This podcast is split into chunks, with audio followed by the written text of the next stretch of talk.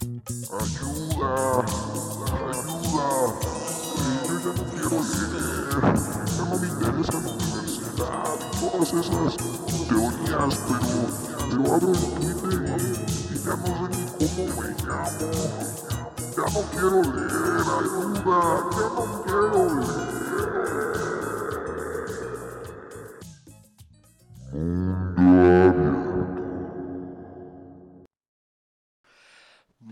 Buenas por ahí, buenas por ahí. Eh, estamos de regreso aquí en el mundo abierto.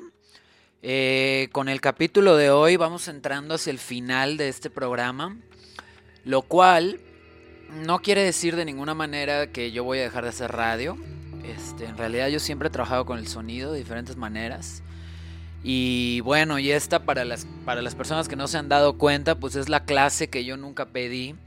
Es una, es una combinación entre un proyecto propagandístico, para volverlos a todos ustedes anarquistas, y, y también es una clase que yo nunca pedí en una universidad, ¿no? De alguna manera. Y en el camino, pues también hablar de mí y contarles, no sé, las cosas que vivo y cómo las proceso, ¿no? También hay, hay algo de terapia para mí en este micrófono abierto que se termina en esta modalidad. Porque pues vamos a seguir haciendo radio aquí desde la cocina de eh, la colonia Iztaccíhuatl en la Ciudad de México, aquí con mi gatita. Pero eh, pues ya no lo vamos a hacer, digamos, de manera semanal, de manera regular. Eh, ahora se va a hacer pues cada vez que yo quiera, ¿no? Y, bueno, ya, iré pensando cómo. Pero lo que sí voy a hacer el año que viene es que se va a quedar estos canales por los que están escuchando. Es decir, si ustedes ya se suscribieron en alguna madre de podcasts, la que sea, eh, cuando yo saque nuevos programas, pues les va a avisar, ¿no? Sobre todo si a partir de este punto le prenden a las notificaciones. Pues nada, ¿no? Les va a llegar y, y le ponen play en su momento y ya está, ¿no? Lo que va a cambiar en 2022 es que ya no va a tener la regularidad que tuvo este año, ni se va a tratar eh, de- del libro que pues ya estuvimos revisando todo el año. De hecho, hoy lo vamos a terminar. Y un poco mi teoría, la vamos a ir desarrollando en estos últimos programas, es que el Estado y el, y el papá, el padre, la figura paternal, son lo mismo, ¿no?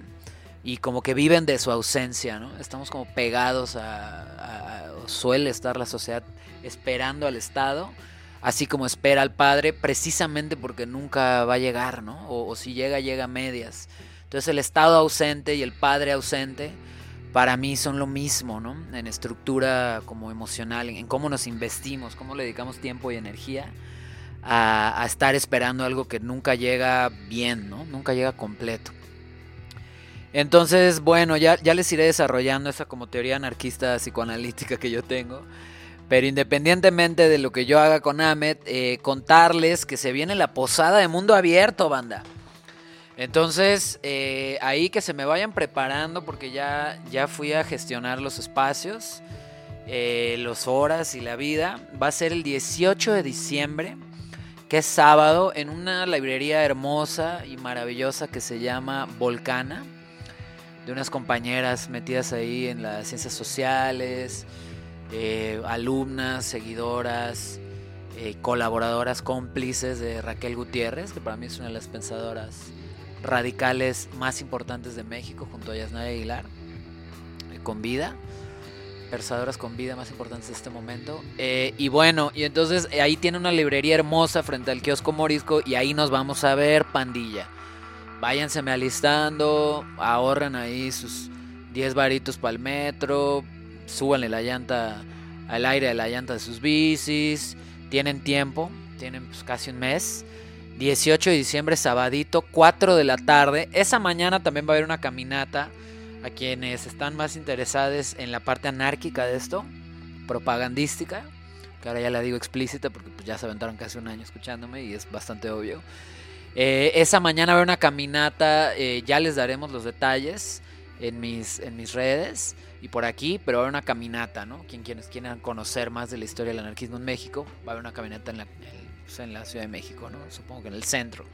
Ese mismo día, el 18, nos vemos a las 4 pm en Volcana, frente al kiosco Morisco. Ahí, este, pues el metro que les queda es Buenavista, Metro y Metrobús Buenavista. Ahí nos vemos, 4 de la tarde en punto, mi gente. Eh, frente al kiosquito Morisco es una esquina. Eh, ahí le buscan en internet, librería Volcana, lugar común. Está en varias redes. Y van a pasar varias cositas. Entonces los voy preparando, pandilla, porque sí voy a necesitar que participen, ¿eh? O sea, si quieren y como quieran participar, pero sí estaría chingón que le entren de la siguiente manera. Van a haber tres momentos en ese, en ese evento que les estoy organizando para cerrar esta versión de, la radio, del sonido, o sea, este año que yo estuve trabajando con, con estas cosas y que ustedes escuchan. Entonces, eh, la, dinámica es la siguiente. Ustedes van a mandar dos rolas de manera anticipada. Una bailable y una la que ustedes quieran. Entonces, yo, ahorita que salga este programa, eh, viene ya con los links de, la, de las listas colaborativas. No tienen que estar inscritos en Spotify para, para entrarle, ¿no? O sea, el, pedo con Spotify nada más es que les va a clavar ahí los, anuncios. Pero bueno, independientemente de eso, ustedes clavan ahí su rola en estas listas colaborativas. Eh, y el primer momento, una es bailable y es el final. Vamos a terminar bailando. Eh, ese sabadito 18. Otro, otro momento va a ser una plática. Y el primer momento, que es el más difícil de, explicar, es una combinación. Yo le llamé asamblea anecdótica de canciones. Porque ustedes van a mandar su rolita a las listas que, les, pongo ahí en redes. Y dos rolitas. La de bailar, pues chido, ¿no? Se pone ahí y la bailamos al final. Pero la otra así se va a llamar la lista, Asamblea Anecdótica de Canciones.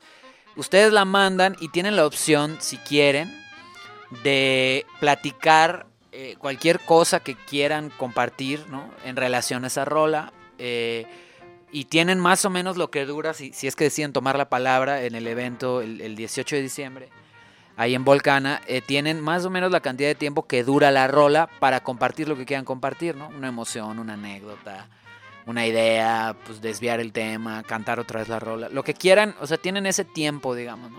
Por eso nos vemos desde tan tempranito. En total vamos a tener cuatro horas, va a ser de 4 a 8 de la noche ahí en Volcana el evento y son tres momentos. En el primer momento vamos a escuchar música y platicar. En el segundo momento solo vamos a platicar. Y en el tercer momento solo vamos a bailar, no vamos a platicar. Entonces, lo que importa en este momento es que ustedes manden sus canciones y sus preguntas, porque el segundo momento, que va a ser de 6 a 7 y se va a transmitir por Radio Nopal, eh, va a ser una plática abierta, ¿no? Entonces todos vamos a platicar y todos vamos a mandar preguntas y contestarlas. Eso va a estar mediado por Pamela Carmona del podcast Defensa Personal. Entonces mandan sus dos rolas de una vez la banda, por favor. Eh, la bailable y la, que quieren compartir, la anecdótica, ahí van a estar las dos listas y además van mandando sus preguntas, ¿no? En, eh, vamos a armar un hashtag y va a venir el hashtagito, ¿no? De la posada radial. Y entonces ahí ustedes ponen las preguntas que quieran hacer. No es que las vaya a contestar yo, las va a contestar la gente que vaya, las vamos a contestar entre todos, va a ser una conversación abierta. Ese, ese es el segundo momento. Les repito, en el primer momento ustedes ya mandaron su rola y por el, en el orden que lleguen a, Volcana, ese va a ser el orden en el que vamos a poner las rolas. Se pone la rolita, la escuchamos en silencio todos a las 4 de la tarde, el 18 de diciembre.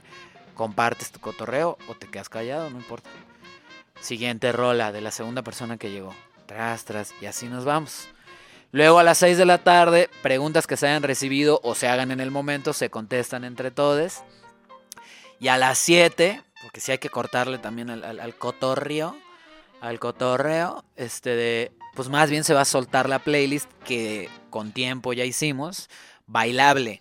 Esa es posible que la retransmita o transmita Radio Tropiezo, vecinos de ahí de, de la Volcana. Entonces, pues son esas cosas, pandilla, que me vayan pensando preguntas y respuestas, sobre todo preguntas. Ahí va a estar el hashtagito. Y que me vayan clavando rolas. Una rolita por persona, eso sí. Porque pues no nos sobra el tiempo. Eh, una para compartir. Es decir, no tiene que ser tan animada, tan bailable. Y la otra sí, exclusivamente para poner a la pandilla a mover las nalgas. Entonces, pues voy a soltar una rolita antes de entrar en materia, entrar en calor. Eh, nada más eran los avisos dominicales Mundo Abierto. Luego callado, no ando ladrando, una mala en calor es lo que yo ando buscando. Como como perro viralata, soy perra callejera con la popola de raza. Te comete purina, vamos pa' la perrera, queremos no enganchar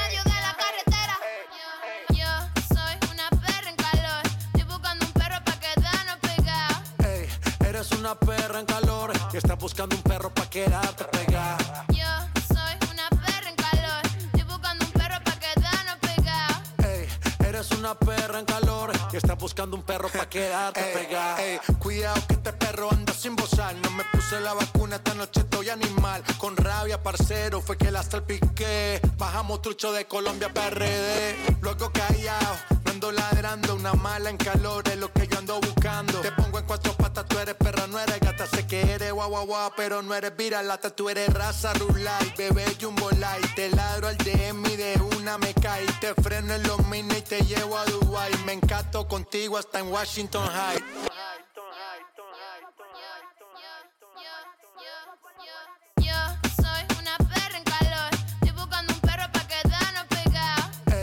Eres una perra en calor y estás buscando un perro pa' quedarte pegada. Yo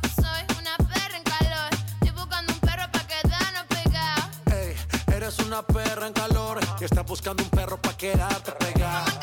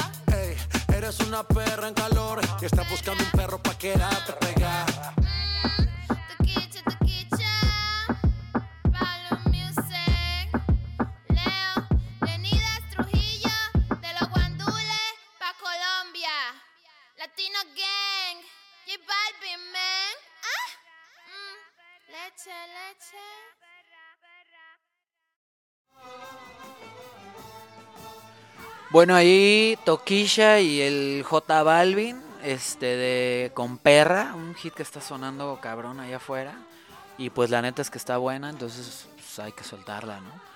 Eh, también la Asamblea Anecdótica de Canciones, banda, también para toda mi gente del sureste de México, particularmente la ciudad de Mérida, Yucatán.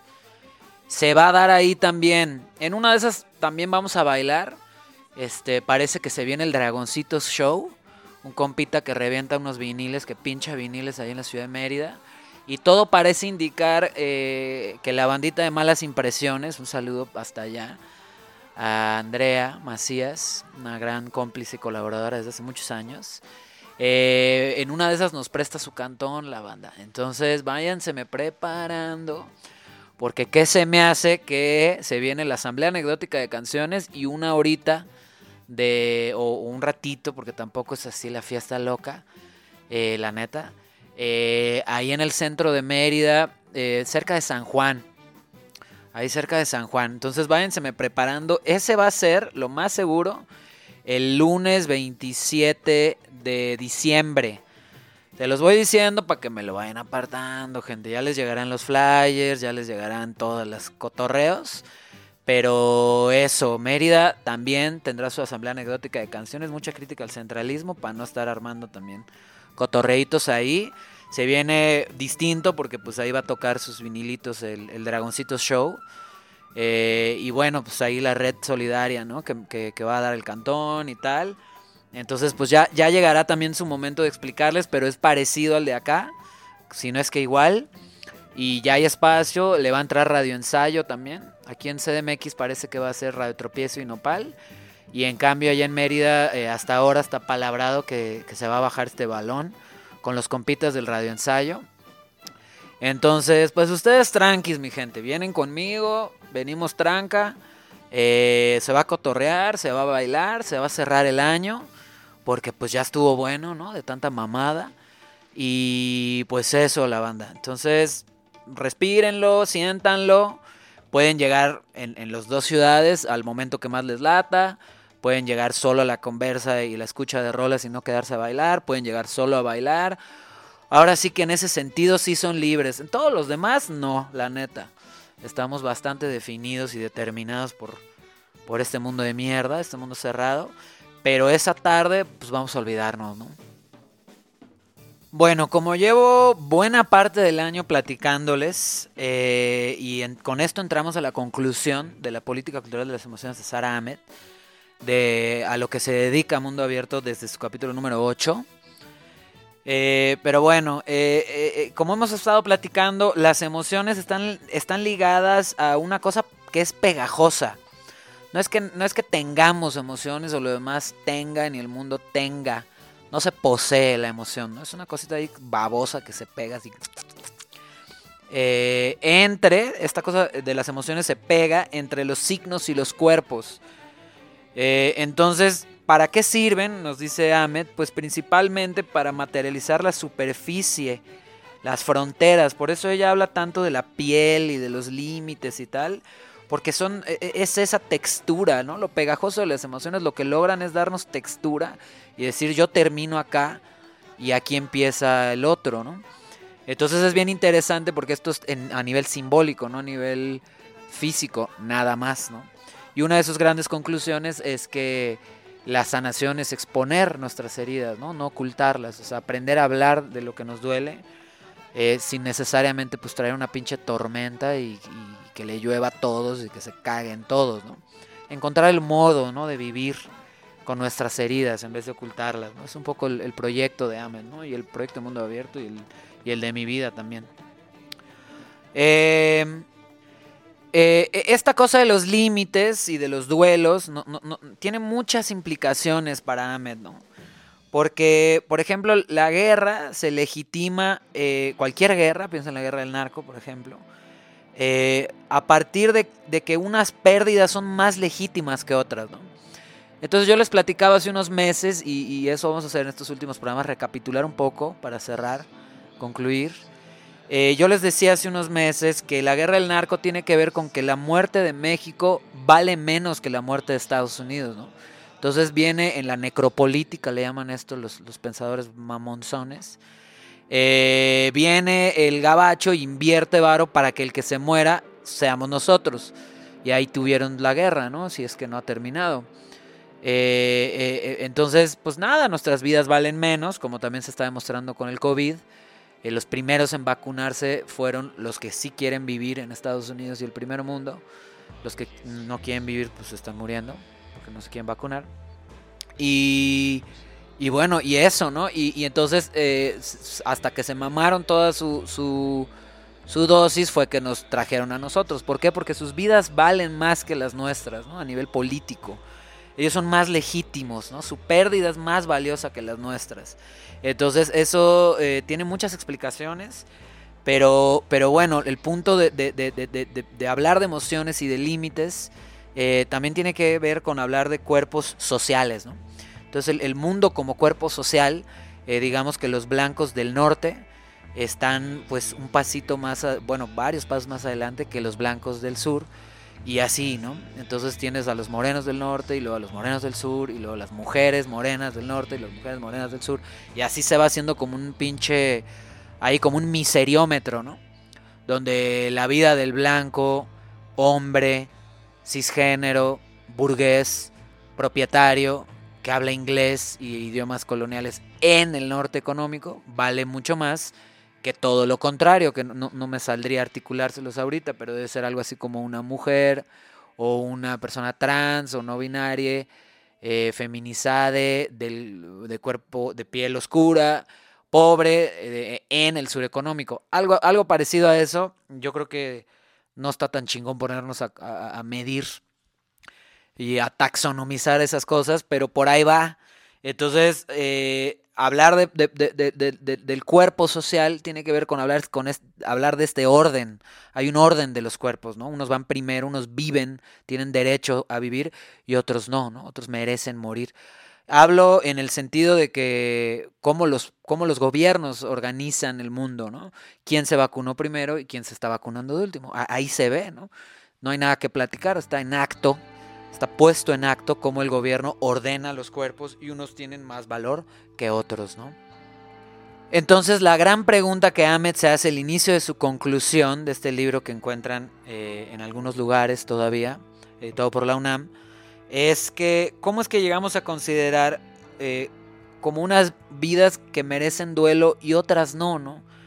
Por eso fue tan importante en la década que, que, acaba de pasar o, está terminando, yo nunca sé contar bien, porque soy de letras, soy literato, em, esta decadita que acabamos de pasar, eh, fue importante el duelo colectivo, eh, tristemente eso acabó en un gobierno que no, no está chido, como todos los gobiernos, pero bueno, independientemente de dónde terminó, empezó en un duelo colectivo que fue No Más Sangre, los 43 y demás, eh, donde, donde lo que se puso en discusión en lo público en México fue quién merece ser llorado, ¿no?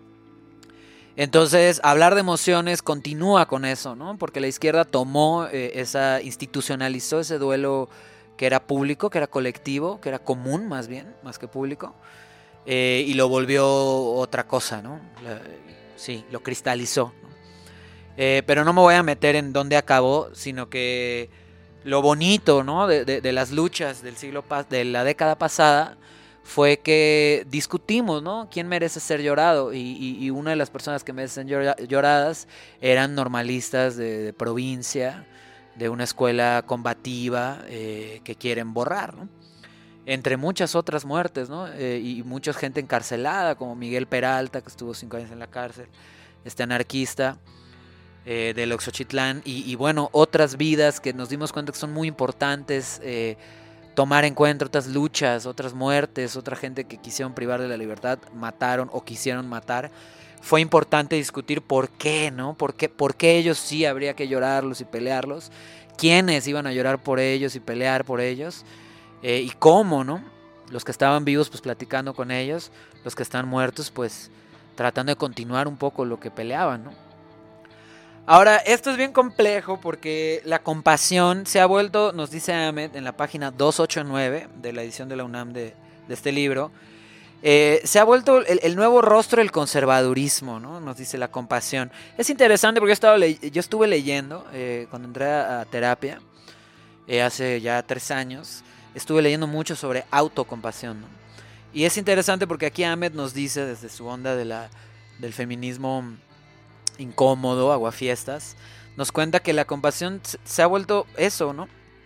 Pues tal cual literatura de Sambors, me recuerda a toda esta onda del mindfulness, ¿no? Eh, y entonces conmoverse del sufrimiento de, algunos otros, como por ejemplo los pobres merecedores, el niño inocente, el héroe herido, eh, eh, sufrirnos y conmovernos por ellos es ascender nosotros, quienes sufrimos por esos 43, por, por etcétera, ¿no? Los, que, los muertos del narco y tal, nos lleva a un lugar eh, que, los otros no alcanzan, ¿no? Que, los otros enajenados, al no llorar esas muertes que ya decidimos que merecen ser lloradas, como los 43, eh, entonces nos cagan esas personas que no lloran a los 43 o no lloraron a los 43, ¿no?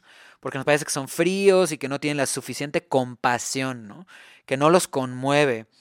Y entonces e, eso empezó a ayudar a polarizar el país como, como hoy está. Eh, y entonces eso dividió el mundo también porque, porque en varias partes del mundo están habiendo gobiernos de izquierda, igual de chafas. Pero bueno, y entonces la gran división está a la hora de la compasión en que si a ti no te mueve o no te causa admiración o simpatía este niño herido, inocente, este héroe herido, llámese 43 o el hijo del poeta, Tacatán, si no te conmueven los pobres, eh, las mujeres trans, los no binarios, blácata, blácata, blácata, eh, entonces no eres chido, ¿no? No tienes la suficiente compasión y, entonces no me caes bien y chinga tu madre y a mí no me hables, ¿no? Entonces la compasión se está volviendo eh, toda una mm, política pública, ¿no? Incluso las empresas están llegando a este punto en el que pues se muestran caritativas, ¿no? Y esto es bien interesante porque tiene que ver con la secularización del mundo. Esta palabrota toda pendeja lo que quiere decir es que, eh, digamos, lo que antes hacían las religiones, ahora lo hace la sociedad sin religión o sin un fin explícitamente, sí, creyente, ¿no? Entonces, pues ya Starbucks te dice, no, pues cómprate el café chingón, carísimo y malón, eh, porque yo les estoy dando varo a los niños pobres de tal comunidad pobre del país, ¿no? O del mundo. Y entonces eso básicamente es la tecnología del diezmo, ¿no? Es el dinero como forma de, solucionar problemas porque eres bueno, ¿no? Ay, qué bueno eres, ¿no? Y eso se materializa, hay como una especie de capital eh, compasivo. Esto lo acabo de inventar en este momento y creo que es buena idea. Si la usan en algún lugar, cítenme por favor. Eh, este capital compasivo lo que hace es darle todo un valor a las empresas que sí son compasivas y a las personas, ¿no? Que sí se mochan con algo, ¿no? Que sí se caen con alguito. Entonces, eh, eh, es- estamos entrando a un momento con, las izquierdas como hace 100 años, cuando se, hace 100 años invertó el Partido Comunista Mexicano. Y, la izquierda y lo revolucionario y las ganas de cambiar el mundo siempre tienen un lado muy rígido, muy exigente, muy, muy, muy este de nosotros contra ustedes y esas mamadas, ¿no? Entonces hay que tener mucha cautela con el momento en el que estamos en el mundo, en México con la izquierda, el mundo con sus izquierdas o no. Eh, porque la, la compasión se vuelve un capital y vende mejor la persona o la empresa que más buena sea, ¿no? Y hay que tener mucho cuidado con la bondad porque lo único para lo que sirve es para mantener las jerarquías, ¿no? Una vez más va a ser el rico que le sobra dinero, Starbucks, eh, el que dice que apoya a África, pero en realidad se lleva su pinche grano y le paga de la verga a sus, eh, empleados y mamadas, ¿no? O sea, como en la iglesia, es, es- un este... eh, lo único que hacen es autoensalzarse cuando en realidad pues no están, la economía sigue igual, ¿no? Y el pobre sigue empobrecido y, y ningún pinche Starbucks lo va a venir a sacar de, de su pobreza. Al revés, son pobres porque Starbucks va y les da trabajos de mierda y les quita los recursos y se lleva el café y lo mal paga. Entonces hay que tener mucho cuidado con la compasión, ¿no? ¿Por qué? Porque hay que tener mucho cuidado con la compasión, aunque a la vez es importante discutirla y, y sentirla. También hay una compasión radical, ¿no? Eh, no, no, no esta compasión que les platico, la dominante, la de Starbucks, el capitalismo compasivo. Eh, hay que tener cuidado porque entonces eh, con, nuestra, con nuestras buenas emociones y nuestra buena onda de darle cinco pesos al niño pobre que pasó caminando o comprar en el Starbucks que apoya, según ellos, a África y la chingada, eh, si hacemos esto, la nación puede restaurarse o sanarse. Y podemos rescatar a quienes sufren y encanar nosotros, al dar nuestra pinche limosna, nuestra caridad, podemos encarnar la esperanza de aquellos a quienes se han entrado se han negado a entrar a nosotros de la vida civil, llámese persona pobre que pide dinero, indígena, eh, pidiendo dinero en la calle, llámese africano, lo que ustedes quieran, que Starbucks nos dice que, que apoya, cuando en realidad lo que está haciendo es ocultar que lo excluye y que, y que lo explota, ¿no? Entonces, eh, al dar, al caer nosotros en esa ficción de la caridad, eh, les digo ya una caridad laica, lo que antes hacía la iglesia ahora lo hacen las empresas, eh, nuestra esperanza se vuelve un regalo, ¿no? Entonces el otro, cuando nosotros le damos un regalo, y este es el problema de la ética del regalo, que, que es algo que yo he aprendido de Vivian Abeshunshan, platicando con Vivian Abeshunshan, eh, la ética del regalo, que es, que es una de las formas indígenas que, que- que conservamos eh, con mucha vida en, en el sur económico, eh, el dar para no recibir, o sea, el, el da algo, el mochate, el, el- el- sí, que lo hacemos todo el tiempo, en 15 años, bodas, bautizos, eh, funerales, se regala, se regalan cosas. Eh, el problema del, del- del regalo y de la esperanza como regalo es que entonces el otro queda en deuda con nosotros, ¿no? Y entonces eh, esta ética tiene que ver con la economía colonial, que es la economía de la deuda, ¿no? Entonces la gratitud también tiene que ver con la deuda. eh, y entonces el otro siempre tiene que estar agradecido, ¿no? En este caso el africano que Starbucks dice apoyar, pero en realidad explota, tendría que estar agradecido porque ahí viene Starbucks y les construye una escuelita y les regala un poquito de café, mamadas, ¿no? Migajas.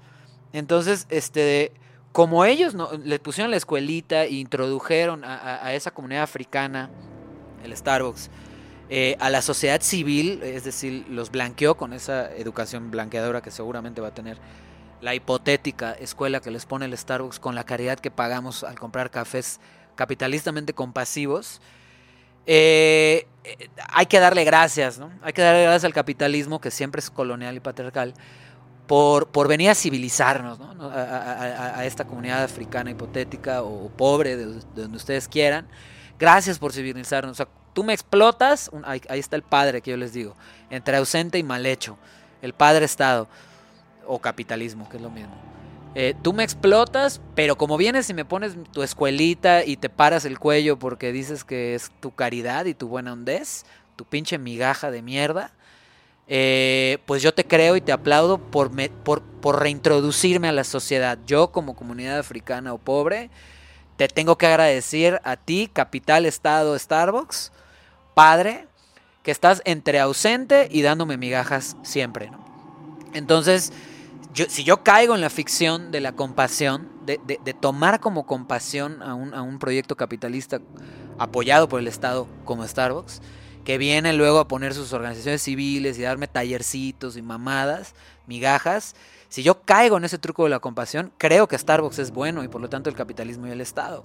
Pero en realidad no es bueno, sino que, genera esta ficción de, de bondad a través de materializar migajas en sociedades que de por sí ya explotó, pero para, pero para que caigamos en esta ficción, tiene que borrar esta historia, ¿no? Esta historia de me quitaste para darme migajas, me quitaste mucho para darme poco. Entonces, bueno, ahí para empezar hablando del, capítulo de la, conclusión y cómo, y cómo la compasión se está volviendo un, eh, toda un arma del, pensamiento eh, dominante, ¿no? Eh, seas de izquierda o de derecha, el más compasivo es el más bueno y el más bueno es el más radical y el más chido. Como si ser culero eh, y, dejarle de hablar a la gente que sí se merece que le dejemos de hablar, la gente culera, eh, estuviera mal, ¿no? Hay que ser bueno siempre y hay que hablarle a todos. Entonces, ya lo veremos, porque también en lo negativo y en el empute y en el, dejarnos de hablar y, en, el combate hay cosas chidas. El problema es que el, patriarcado hace que las subrayemos demasiado, no es un tema de acentuación, está demasiado acentuado el combate. Pero no, eso no quita que el combate siga siendo importante, ¿no? Y la lucha siga siendo importante. Lo que pasa es que pues, hay que atinarle mejor, ¿no? Porque luego no, no, no, le, no, le, no le atinamos al, al enemigo que se viste de bueno y nos viene a poner escuelitas y talleres y ONGs y nos dice, no, nosotros somos buenos, no somos el Estado, vamos a darles un taller sobre género para que se construyan este, ignorantes pobres. ¿Y quién les paga? No, pues el Starbucks y Kellogg's, puta madre. Pues, está complicado, ¿no? Les suelto una rola y ahorita les sigo contando esta y más cositas.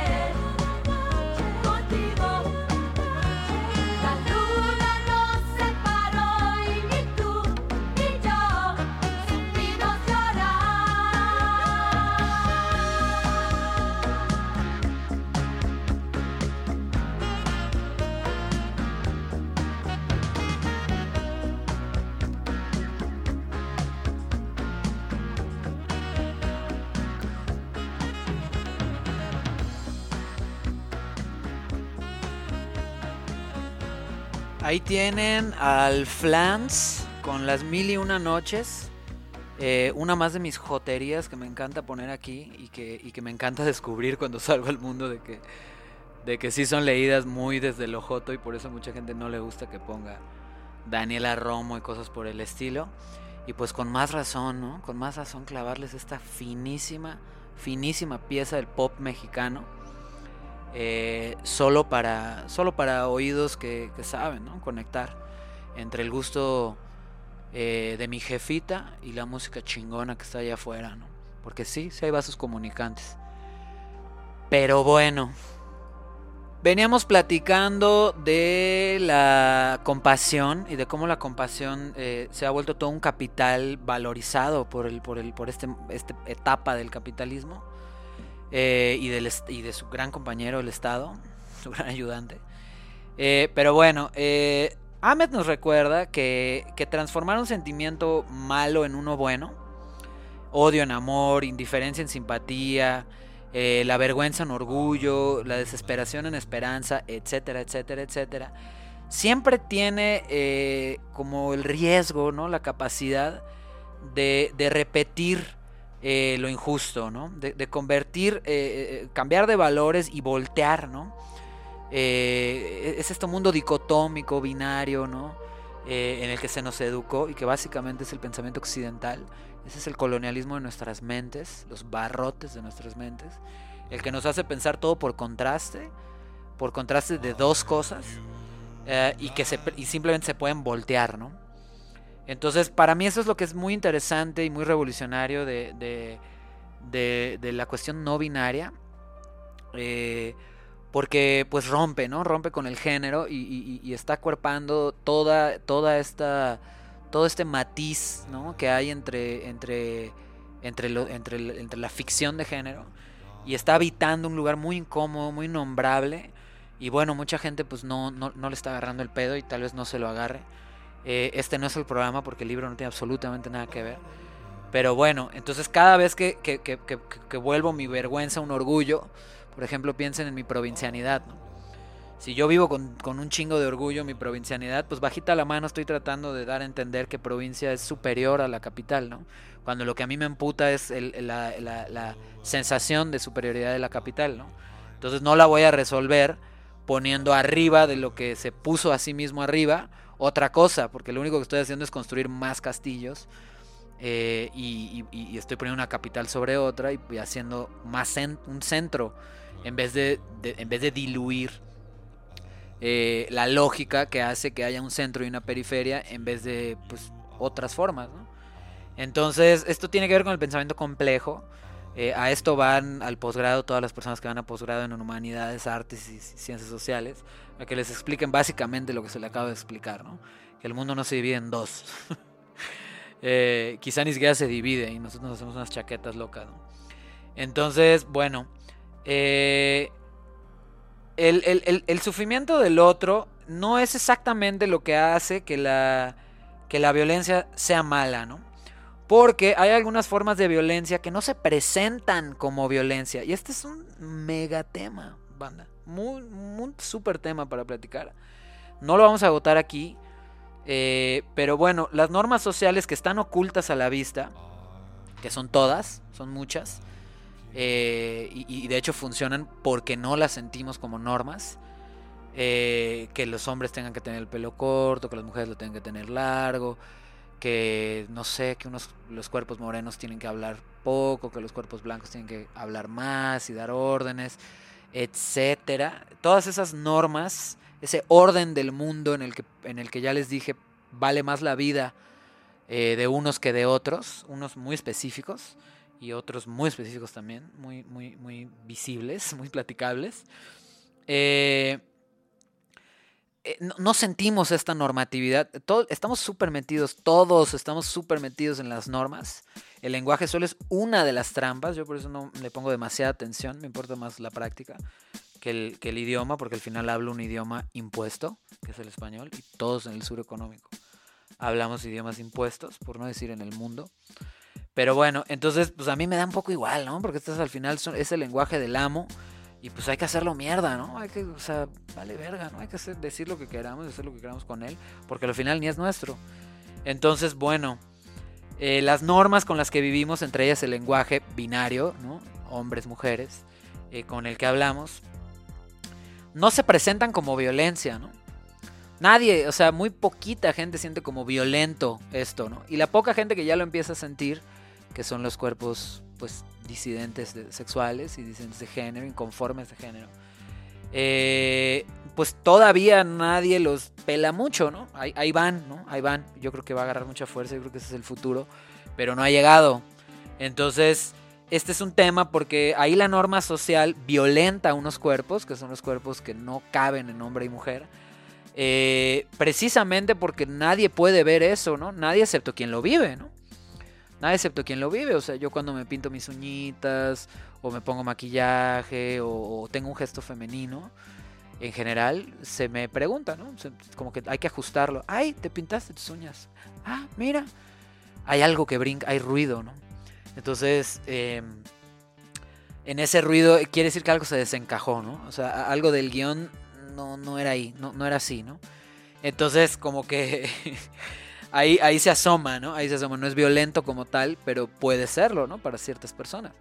Y entonces ahí hay que, pues, aprender a ajustar, ¿no? Y decir, pues sí, sí hice esto, hago esto, me gusta así.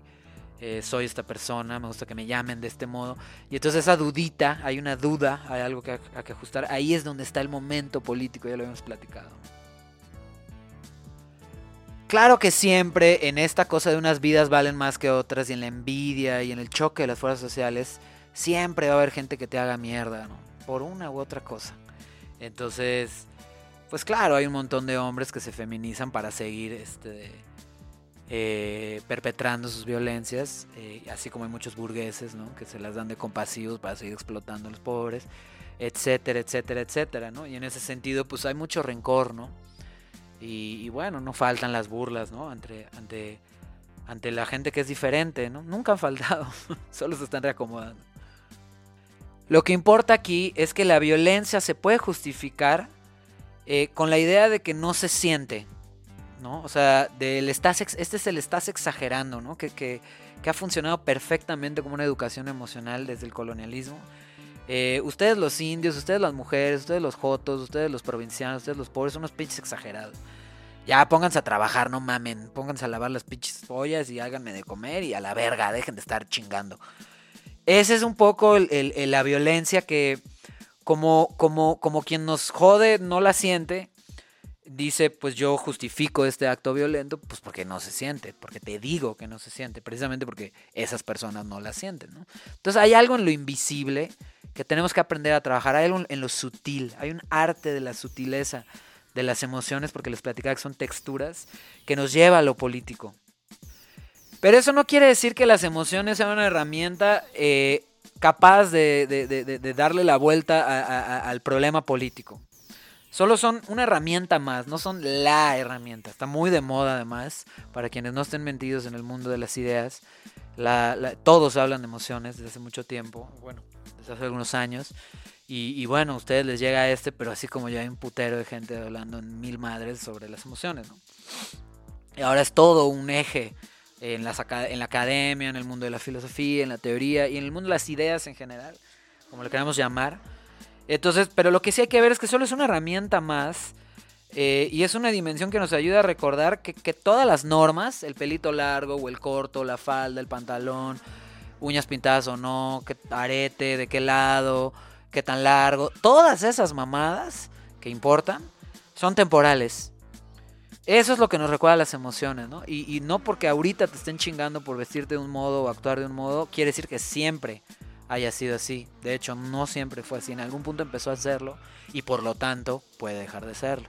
Eso es lo bonito de la temporalidad de las cosas, ¿no? Y entonces en ese sentido hay que tener mucho cuidado con los lugares comunes de las emociones, ¿no? Y, y decir, es que las mujeres están emputadas porque los vatos son pendejos, ¿no? O todos los vatos son pendejos, o to- todas las burguesas blancas eh, son unas pinches caprichosas que nadie soporta. O los pinches pobres son muy cursis y, por pendejos, ¿no? Porque no trabajan. E- e- esos, esos son esencialismos, ¿no?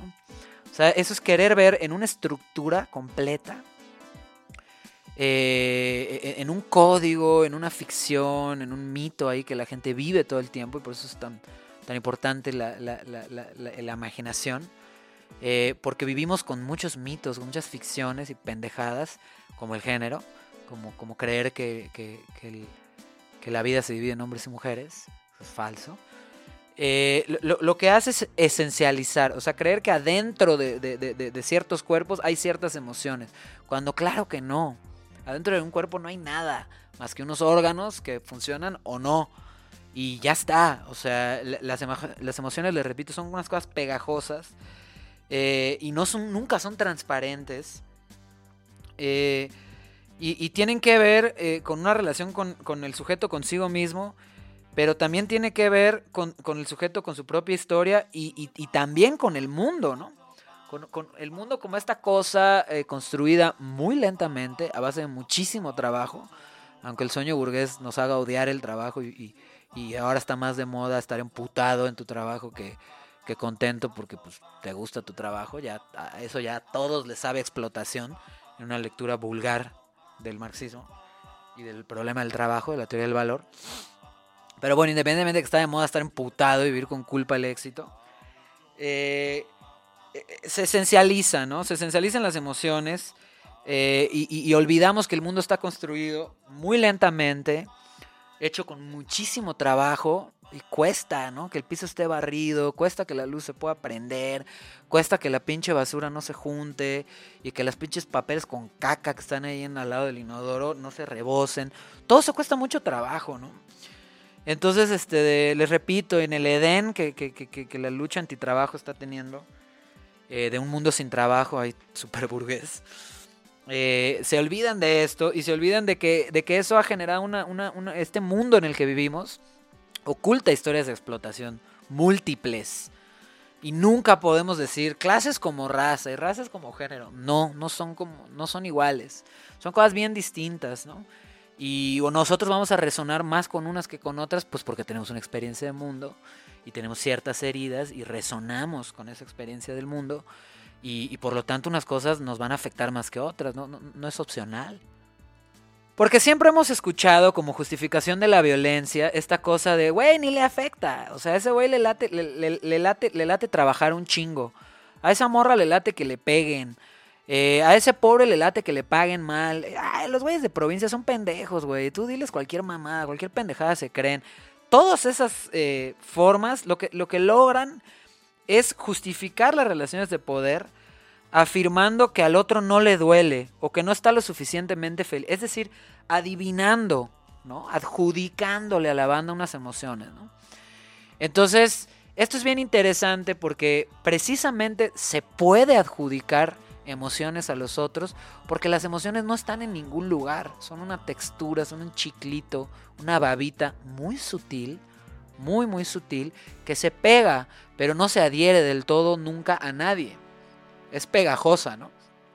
Y entonces cuando, cuando todo un movimiento se emputa con un ser, llámese AMLO, llámese persona acusada de violación, eh, pues se pega ese empute y ya nadie, nada, que chinga su madre AMLO, nadie le hable a ese güey.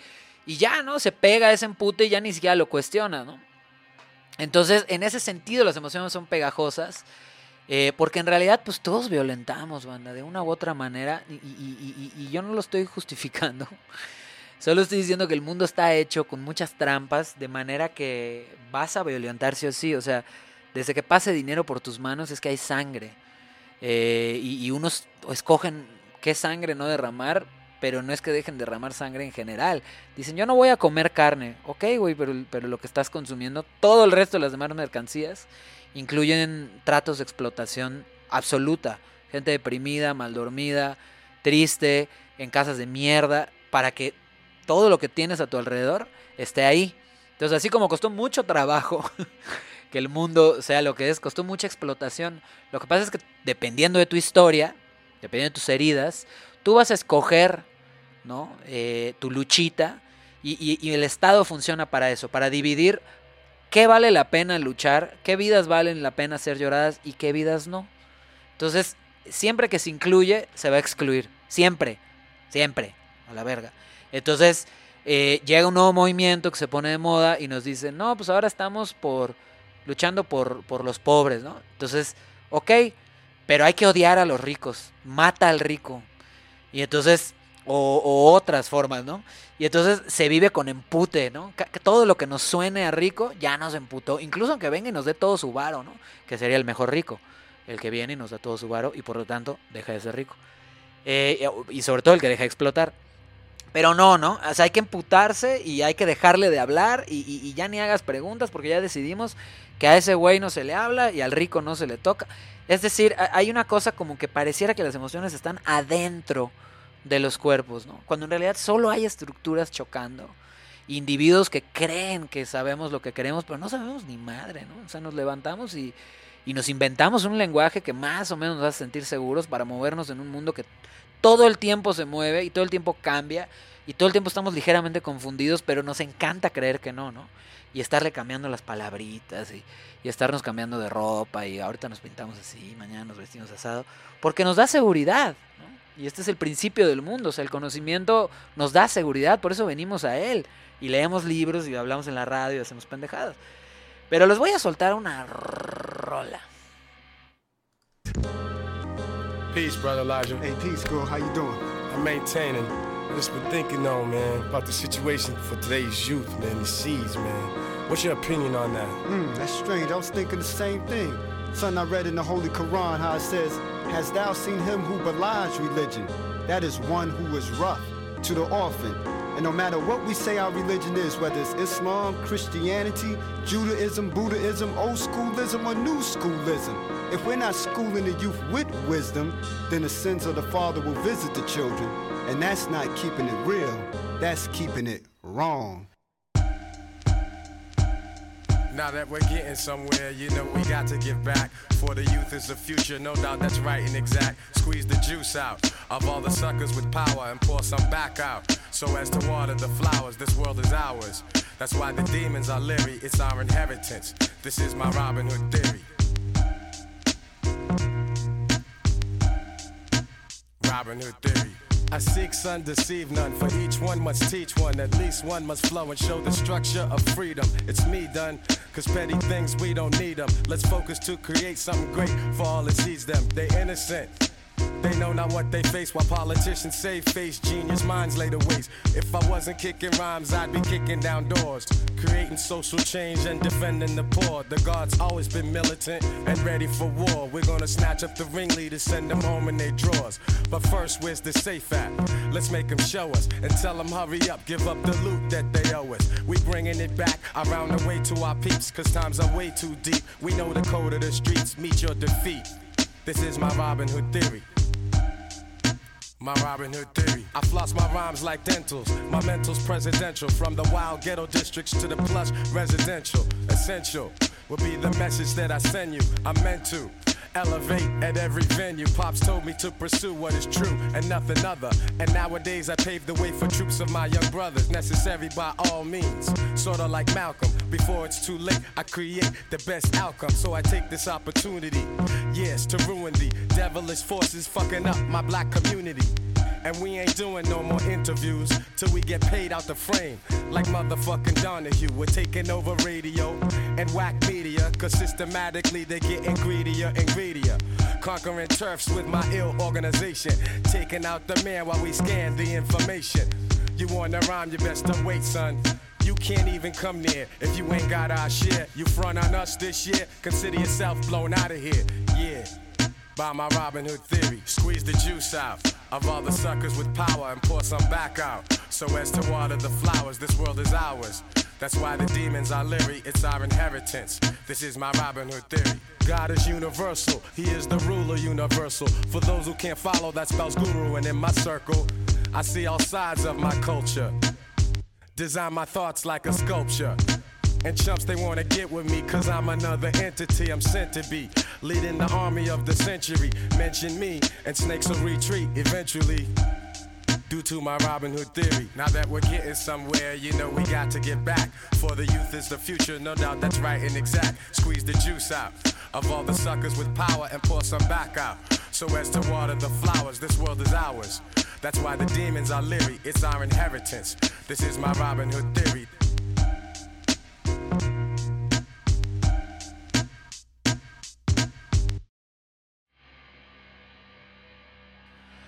Robin Hood Theory de Gangstar, uno de los duetos de rap noventeros más chingones que pueden existir. Se los recomiendo mucho. Eh, y pues bueno, para cerrar el programa de hoy, eh, platicarles eso, ¿no? Las emociones no están adentro de nadie, ¿no? Eh, son una cosa como más fugaz, como más este de volátil, ¿no?